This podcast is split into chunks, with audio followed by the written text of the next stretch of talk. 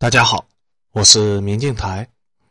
在这里跟大家分享一下公众号“远方青木”里的文章。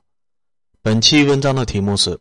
小红书和抖音被台湾封杀了，理由居然是危害信息安全。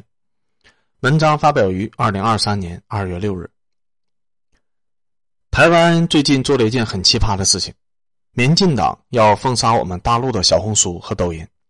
至于封杀的理由，民进党说。小红书和抖音在替大陆共党对台湾发动认知作战，散布虚假消息，严重威胁台湾的信息安全，所以要封杀。什么叫做认知作战呢？小红书和抖音又在台湾发布了什么样的虚假消息呢？细究下来，好像民进党也不完全算是污蔑小红书和抖音，在一定程度上，好像确实可以称之为是在认知作战。民进党是一个非常在乎舆论控制的党派，台湾全岛百分之九十的媒体都控制在民进党的手里，在这方面简直就是吊打国民党。当年民进党能上位，靠的也是自己的舆论优势。这么多年，民进党的宣传主导方向就是拼命的抹黑大陆，为了证明自己搞分裂和独立的合法性，民进党就必须要证明大陆很穷，特别穷，跟大陆是没有前途。这种宣传已经到了一个非常离谱的程度，比如宣传大陆吃不起茶叶蛋，比如说宣传大陆严重的缺粮，吃不起蛋白质，只能去吃田鼠。这套说辞，民进党已经宣传了非常久了，效果也很显著。看到大陆人这么穷，过得这么惨，台湾民众自然不愿意同意。但是后来，小红书和抖音来了，大量的台湾人开始使用这两个 APP。这两个 A P P 的博主有一个极其明显的特点，就是只展示自己最好的一面，甚至是在极度的内卷中不惜 P 图和造假。一个台湾人打开小红书，发现上面有好多好多独立女性，不仅长得漂亮，而且年纪轻轻的就靠着自己买到了保时捷911，甚至是粉色的宾利，都是完全靠自己挣钱买的，不依靠家里人和老公，人还长得这么漂亮。而且数量极多，随便一搜就是几千个。台湾十年都卖不了那么多的宾利，由此可见，大陆人是真的富。像这么漂亮又有钱还年轻的女的，全台湾都找不出几个人来，大陆居然到处都有。当然，这个有点假，台湾人也知道这里面有吹嘘的成分。不过，小红书上面的信息可不止豪车这一点，而是饱和式的信息流轰炸，所有的领域都有。比如你想知道大陆人是怎么装修的，打开小红书一看，哇，全是豪宅，家里面的装修都美呆了。就算只是在城市买了一百多平的非豪宅，也装修的精致无比，家里面美的简直堪比艺术品。就算有吹嘘的，难道还能个个都是假的吗？至少这些房子是真实存在的吧？看完这些的台湾人，再看看自己家那个破房子和破装修，不仅羡慕嫉妒恨。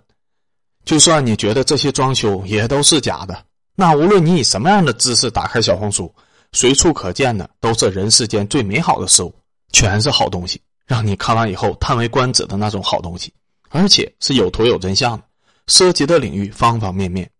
热门口红、粉底试色、宠物猫、宠物狗、减肥塑形心得、防晒美白秘籍、独家私房菜、懒人快餐制作等等，包罗万象。但无一例外都是极其的美好，个个看起来都像人间仙境的生活，这些总不能都是假的吧？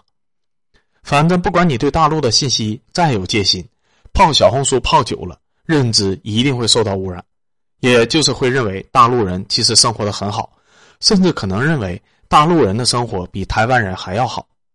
这种认知吧也没什么，但对民进党来说是坚决不能忍受的。因为这从根基上颠覆了台独势力的宣传力量。人类总是向往富裕和美好的生活，这是刻在 DNA 里面的人性。谁富谁有理，也是大多数人的潜意识。他们不先进、不文明的话，为什么会那么富呢？对吧？而且我也想过上他们那样的日子。而小红书轻轻松松的就改变了台湾人的认知，彻底颠覆了他们对大陆生活水平的印象，而且是极端反差型的颠覆。民进党把大陆宣传成为了一个吃不起茶叶蛋和榨菜、缺粮缺得要吃田鼠补充蛋白质的悲惨之地，而小红书直接把大陆宣传成为了人间天堂、人均豪车豪宅、人人出入的地方都是金碧辉煌、高大上，每天岁月静好的喝下午茶。更可怕的是，小红书还是女权的聚集地，女权含量极高。这些人非常的反大陆政府，天天从各种角度挑毛病，暗戳戳的说大陆政府这儿不行那儿不行。等离开大陆，到了台湾的互联网地界，那更是放开了说，非常的恨国恨党。对于台湾民众来说，尤其是信奉台独思想的人来说，这些人既然如此的反对大陆政府，那说话的可信度直接就拉满了，绝对是自己人呐，不可能是大陆政府故意派过来骗我的。结果这批人却恰恰是炫富最严重的那波人，几乎一大半都已经发布了自己年纪轻轻就凭借着自己的双手挣钱喜提豪车的照片证据，而这钱自然是在大陆挣的，因为他们人在大陆嘛。最后看完这些博主的铁杆台独，认知悄悄的就发生改变了，会认为大陆很富，至少没那么穷。而小红书还有一个机制，就是平台依靠用户的兴趣进行推流。简单的说，就是你越看什么，平台就越给你推什么。而正常人类天然就喜欢看美女，喜欢看美景，喜欢看豪车豪宅，喜欢看高大上的东西，喜欢看一切比自己家更美的东西。对于这些东西，正常人类的停留观看时间都会很长，并且好好的研究，这是人性。对于那些破破烂烂的东西，很多人就算猎奇碰到了，看一会儿也会很快就划走。所以。你越用小红书刷到的东西就会越美好、越富裕，因为平台会按照你的消耗的停留时间来判断你喜欢看的东西，最后你就陷进信息茧房里面出不来了，看到的都是这类东西。搁在大陆，这顶多叫传播炫富式不良价值观，但是放在台湾，这可就严重了，这叫对台湾人发动认知作战，散布虚假信息，危害台湾安全。所以，民进党想把小红书和抖音给封了，因为确实已经动摇到他们的根基了。小红书和抖音在台湾的普及率非常之高，尤其是在年轻人的群体中。台湾的小学教师林依晨在脸书上写的一篇推文，曾经在岛内引发了大量的讨论。他说自己所教授的小学六年级的学生，从幼儿园就开始接触了抖音，然后抖音音乐一响，全班几乎都可以跟着顺口溜，随便抽个视频。全班几乎一呼百应，然后他还指出了目前台湾的小学生中大量存在简体字错误，也就是经常在学生的作业中发现了简体字和繁体字并存的现象，而这些简体字在学校的考试中都会被视为错别字。这番言论就是台湾人所谓的“抖音一响，网军白养”的由来，指出了抖音的潜移默化对于目前台湾孩子的影响之大。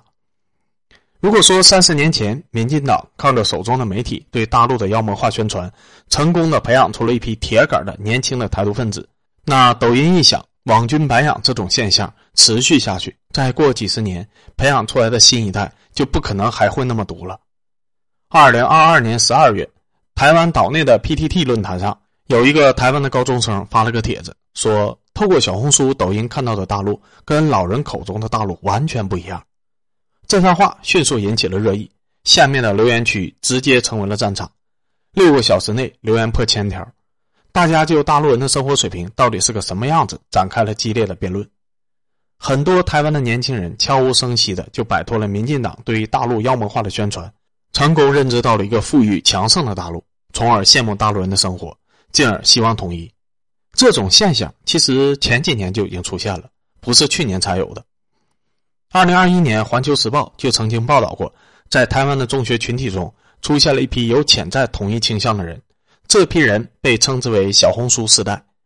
而原文章是新加坡的《联合早报》发表的，这说明这种现象早已经被多方都注意到了。又过了一年半，被绝了根基的民进党实在是忍受不了了，想把小红书和抖音全给禁了。民进党旗下的亲绿名嘴甚至妄称，抖音是毁灭台湾的很大的推手。但此时已经晚了，因为小红书和抖音已经在台湾培养出了很多忠实的用户，甚至培养出了一批和平台共存亡的博主，而且平台方还严格的遵守了地方法律法规，要啥资料给啥资料，你要信息只保存在本地，那也照办。你说哪些信息不能发布，就定个规则出来，我们直接执行。我们就是纯粹的商人，图挣钱而已，愿意按照地方的规矩进行一切的配合和修改。都这么配合了，又不是故意对抗政府，有啥理由禁别人呢？所有的 A P P 都应该一视同仁，你又不能专门针对小红书和抖音立法限制，那歧视性也太明显了吧？而且日常依赖的众多用户也不可能同意，和平台互相绑定的博主也不可能同意。要是敢强行进，那这些人的反对直接就能毁了民进党的票仓，因为人太多了，而且这种毫无理由的封禁。明显双标型的规则对待实在是难以服众，所以最后此事的结果就是民进党在所有的公共部门和场所把小红书和抖音禁了，以信息安全的名义，但是民间待定，要进一步研究。不敢进民间就行，我们的这些信息本来也只是给台湾民众看的。当年力推小三通和大三通，就是为了能让台湾的民众多来大陆看看，改变刻板的认知，增强两岸的联系。但努力了几十年，效果都不佳。如今小红书和抖音一出，效果远远大于所有人的想象，把大小三通努力了几十年的目标直接给实现了。有一说一啊，用极端炫富的小红书去对冲极端宣传大陆贫穷的民进党媒体，那可真算是以毒攻毒了。实战的效果出奇的好，两种宣传的反差太大了，都过于极端，这极其容易引发争论。有争论就会有探索。有探索就会有真相，而我们大陆恰恰是不怕被人探索真相的那一个，但是民进党害怕。我是一个文字和理智干货知识的重度爱好者，曾经非常看不起反智型炫富的小红书和洗脑式低质视频泛滥的抖音，觉得这些东西看多了有碍于自身的知识进步。但万万没有想到的是，这些东西在台湾发挥出来的效果居然是那么的好。搁欧美日韩都没有这效果，但是放在台湾，那就恰好是以毒攻毒了，很绝呀！我承认我错怪了小红书和抖音了，炫富是不对，但这东西如果用对了地方，那真的是非常的有用。